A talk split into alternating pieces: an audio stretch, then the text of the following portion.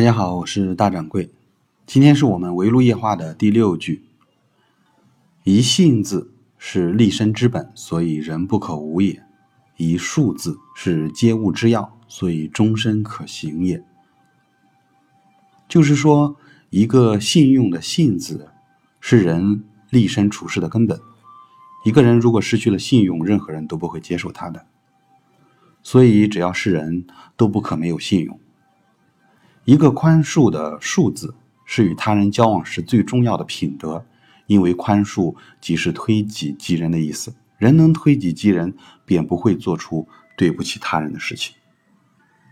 于己于人都是有益的，所以值得终生奉行。《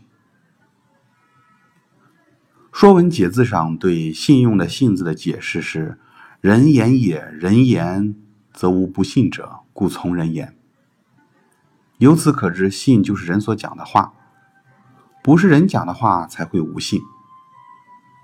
一个人如果无信，别人也就不把你当人看待，那么你又又有什么颜面和别人交往呢？我们都说，没有信用的人就是没有人格的人，没有人敢和他交往，因为怕自己的付出会换来谎话。没有信用的公司，更是没有人愿意和他做生意，免得受骗。一个人要在社会上立足，信用是很重要的，所以说他是立身处世的根本。我想起一件事情，在去年的时候，我曾经借了一千块钱给一个小学的同学，约定好一个月之后归还。结果一个月后他没有归还，我再三的催促，又过了一个月，就这样子一直过了半年，他一直没有归还。从此之后，我和他就不相往来，因为他所有说过的话，我我已经不再相信了。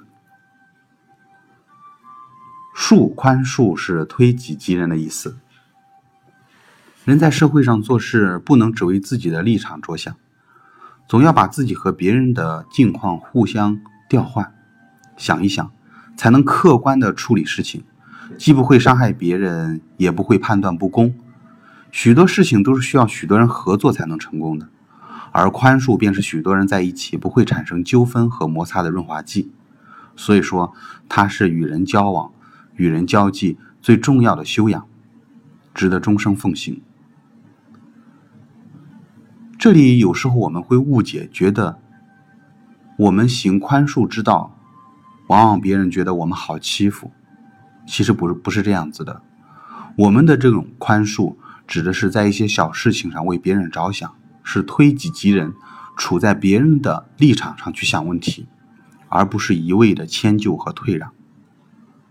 这就是今天的围炉夜话第六句：一信字是立身之本，所以人不可无也；一数字是接物之要，所以终身可行也。